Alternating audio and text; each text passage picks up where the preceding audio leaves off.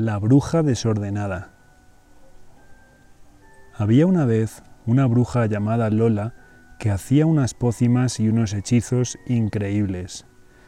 Tenía recetas para conseguir cualquier cosa y sabía hechizos que nadie más en el mundo conocía. Era tan famosa que todas las brujas del mundo querían robarle los libros que contenían todos sus secretos. Lo cierto es que la bruja Lola era una bruja perfecta. Bueno, casi perfecta. Porque lo cierto es que tenía un gran defecto. Era muy desordenada. Pero a ella le daba lo mismo, porque cuando necesitaba algo que no encontraba, lanzaba un hechizo y aparecía. Pero un día, el hechizo de la bruja Lola para localizar cosas falló. Ella no entendía qué podía pasar, porque era el mismo hechizo de siempre. Un ratoncito que vivía en su casa y que en tiempos había sido un niño, se subió a una mesa y le dijo, Bruja Lola, no es el hechizo lo que falla, sino que no buscas el libro correcto. ¿El libro correcto? ¿Y cuál es el libro correcto? ¡Madre mía! Estoy perdiendo la memoria. La bruja Lola intentó hacer un hechizo para recuperar la memoria, pero como no sabía en qué libro estaba y tampoco se acordaba, no pudo hacerlo.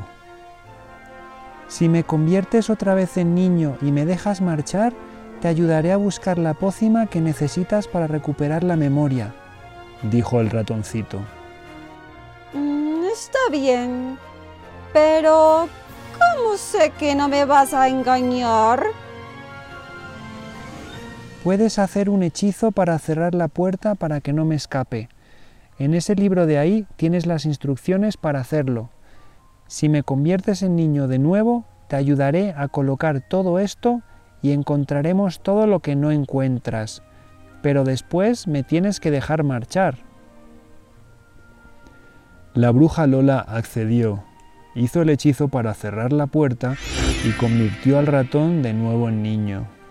Juntos ordenaron todo aquel desastre. Pero como el niño no se fiaba mucho de la bruja Lola, cogió uno de sus libros de hechizos y pócimas y lo escondió por si acaso. Cuando acabaron de ordenarlo todo, el niño le pidió a la bruja Lola que le abriera la puerta, pero ésta le traicionó y le volvió a convertir en ratón. En poco tiempo, la bruja Lola volvió a tener su laboratorio mágico tan desordenado que era imposible encontrar nada. Y cuando la bruja Lola se dio cuenta de que no encontraba lo que necesitaba, intentó lanzar el hechizo para encontrar cosas, pero lo había olvidado. Y también había olvidado la receta de pócima para acordarse de las cosas. Intentó buscar los libros, pero aquello era un auténtico desastre. Entonces la bruja se acordó del ratón y le prometió que esta vez lo dejaría marchar como un niño normal si le ayudaba a recoger aquello. Al ratoncito le pareció bien y ayudó a la bruja Lola. Cuando terminaron de ordenar todo, la bruja Lola se dio cuenta de que el libro que buscaba no estaba allí. ¿Buscas esto? le dijo el niño sacando el libro de hechizos que había escondido la vez anterior.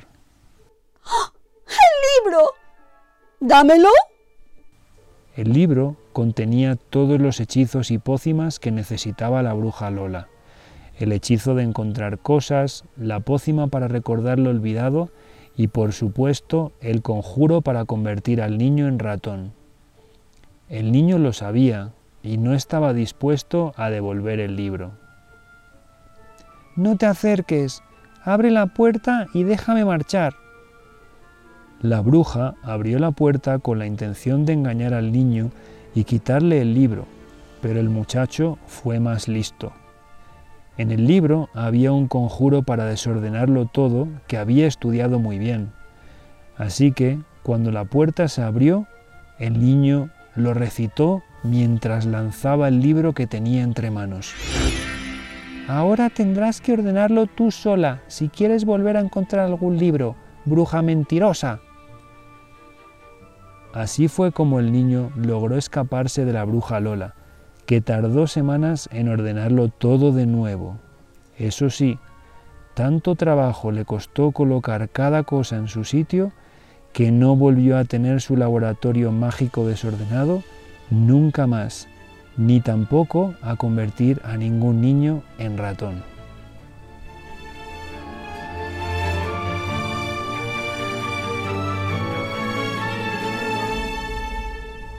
El niño valiente y los gigantes. En una aldea muy lejana vivían muchas familias felices. A menudo hacían fiestas muy divertidas en las que había mucha comida y bebida y en las que todo el mundo cantaba y bailaba hasta que se escondía el sol.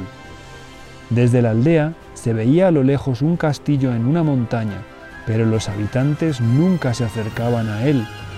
Tenían mucho miedo porque siempre habían dicho que en ese castillo vivían unos gigantes malignos.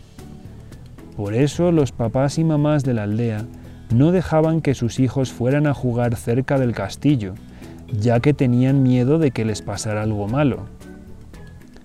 Un día, el niño más valiente de la aldea desafió la prohibición de sus padres y decidió que iría al castillo. Esta misma noche iré al castillo que hay en la montaña, les dijo el niño a sus amigos. ¿Qué? ¿Estás loco? ¿No sabes que está prohibido? Además, ahí viven unos gigantes muy, muy malos. Mm. No me importa. Además, no me da ningún miedo. Llegó la noche y sin que nadie se diera cuenta, el niño se dirigió hacia el castillo. Iba caminando por el bosque totalmente a oscuras cuando de repente el niño tropezó con unas piedras y cayó en un agujero que había en el suelo. Se hizo tanto daño que aunque trató de evitar las lágrimas, no pudo evitarlo. Alguien se acercó hasta él de repente, pero era muy grande para ser una persona.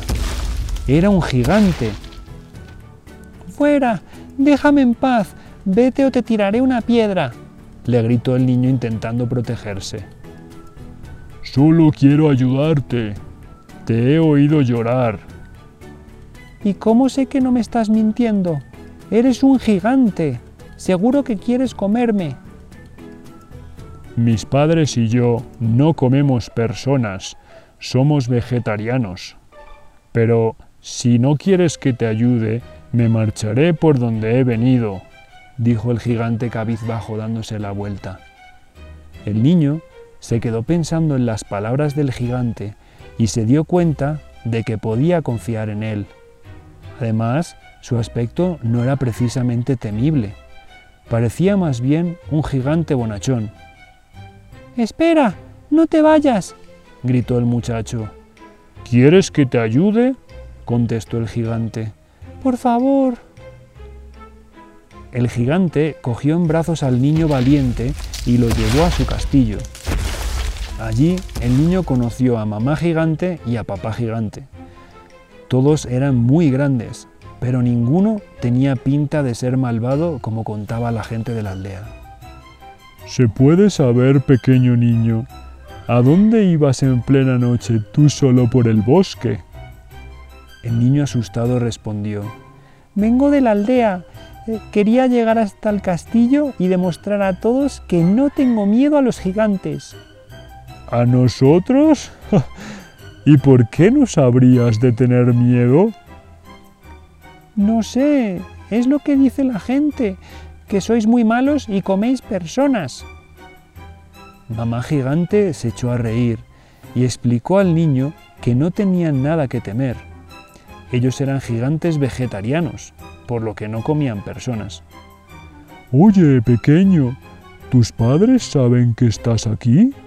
Es muy tarde y podrían estar preocupados.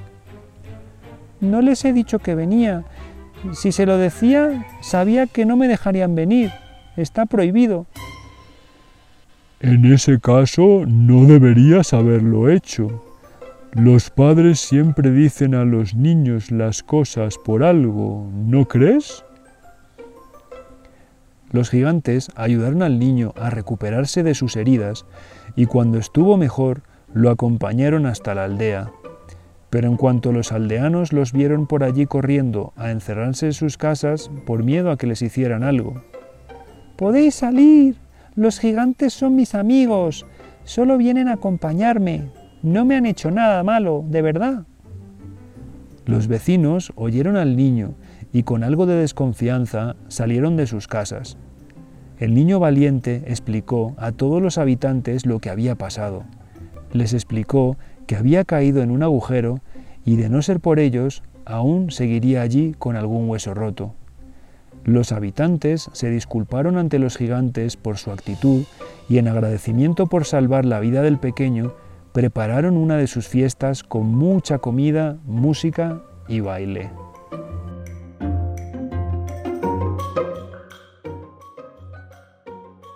La princesa y el guisante. Érase una vez un príncipe cuya madre insistía una y otra vez en que debía casarse. El joven príncipe era apuesto e inteligente, pero pese a eso había alcanzado la treintena sin encontrar una princesa con la que contraer matrimonio. El problema era que la vieja reina era muy estricta con la elección de la futura princesa y no estaba dispuesta a casar a su hijo con una princesa cualquiera. Ella quería que se casara con una princesa de verdad. Ya tienes 30 años, hijo mío. ¡30! ¿A qué esperas para casarte? Nunca encuentro la candidata adecuada, madre. Vos sois quien rechaza a todas las princesas que os presento. ¡Ay! Hijo, ¿cuándo lo entenderás? Tu madre solo desea lo mejor para ti. Debes casarte con una princesa de verdad. No quiero impostoras en mi reino. La reina mandó a su hijo a recorrer los siete reinos en busca de la princesa perfecta, pero cada vez que regresaba a casa con una candidata, la reina encontraba un motivo por el que rechazarla. Demasiado alta, demasiado baja, muy habladora, demasiado silenciosa. El príncipe estaba convencido de que nunca encontraría la candidata perfecta para su madre. Una noche se desató una tormenta terrible y de forma inesperada y en medio de la tempestad llamaron a la puerta de palacio. Era una joven llena de barro y mojada que pese a su aspecto decía ser una princesa de verdad. La reina no la creyó, pero pese a eso accedió a que se quedara y sin decirle nada colocó un diminuto guisante debajo de decenas de colchones en la cama en la que debía dormir. Seguro que ni se enteran, pensó. A la mañana siguiente, el príncipe y la reina esperaban a que la muchacha se despertara. Buenos días, princesa, dijo en tono burlón la reina. Buenos días, mi reina. Espero que hayas descansado mejor que yo. Oh, vaya. ¿Habéis dormido acaso mal? Oh, ha sido algo horrible. En mi colchón había algo duro como una piedra que no dejaba de molestarme. Al oír su respuesta, supieron que la joven no mentía, ya que solo una princesa de verdad podía ser lo suficientemente sensible como para notar el guisante debajo de todos los colchones. El príncipe y la joven contrajeron matrimonio y la reina fue feliz porque por fin supo que había encontrado a una verdadera princesa para su hijo.